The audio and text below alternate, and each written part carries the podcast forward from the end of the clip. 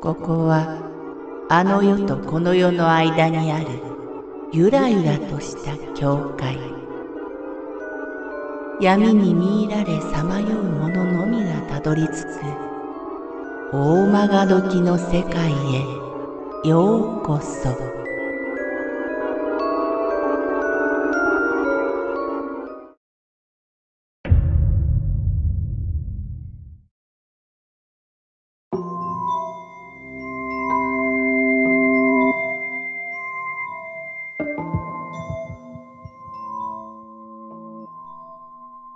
母船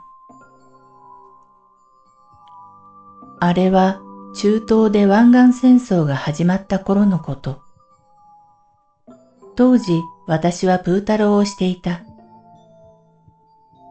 夜の10時半過ぎ、二つ目のバイトを終了して、今日も一日終わったなぁと思いながら橋を渡って信号待ちをしていたとき、ゴ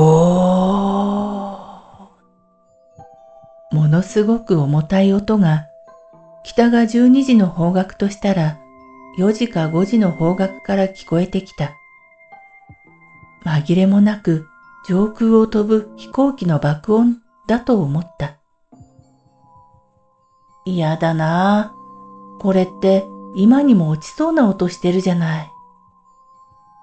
そう思いながら空を見上げる。そこには、超どでかい棒状の台形をした、まるで SF 映画に出てくるような物体が浮かんでいたのだ。夜空よりも暗い色の船体のところどころに赤や白の星のような明かりがついている。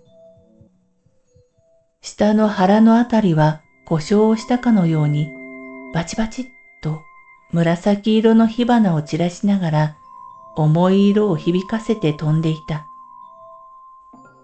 とにかくでかい。あれなら大勢が一年間は暮らせそうなほど。私は紫色の火花を見て、やばそう。故障してるみたいだから早く逃げなきゃ。と思うのだが、何しろ巨大さに圧倒されて動けない。あーという声がやっと出てきた。でも、その声は道路の向かいで信号待ちをしていた夫婦が上げていた声だと気づくのにしばらくかかった。当然ながら信号が変わってもぼーっとしていた。巨大な物体はやがて火花を散らしながら頭上を去っていった。今見たのは何なんだ？一体何を見たと言うんだ？車は信号が青に変わったので何事もないように走っている。じっと立ち尽くしているのは私だけいや、その向かいの夫婦も同じものを見ていたようだ。向こうも同じように動けなくて同じように動けないでいた私に気がついた。夫婦で信号を渡ってきて、ご主人の方が私に話しかけてきた。突然すいません。今の見ました？あれは一体何ですか？えー、っと、わからない。もしかして、あれがステルスですか？宇宙船とは言いたくなかった。いや、ステルスってもっと小さいですよね。あれはとんでもなく大きいじゃないですか。もしかして、あれは？ご主人が何か言いかけたところで奥さんが、お父さん、お父さんとご主人の袖を引っ張り始めた。お父さん、もう帰らないと。そこでご主人は口頭無形な出来事にハッとしたようだ。そ、そうですよね。今日はもう疲れたし、早く家に帰った方がいいですよね。私もなぜか照れ隠しのように同調した。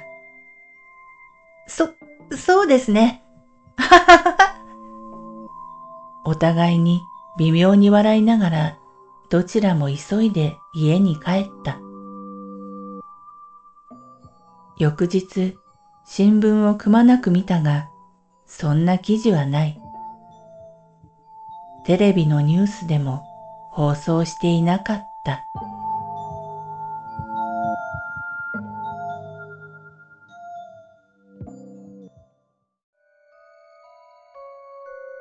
この番組は怪談大曲どき物語に寄せられた投稿をご紹介しております。大曲どき物語無料メールマガジンは月3回発行。怪談系では日本一の2万人を超す読者が毎回震えています。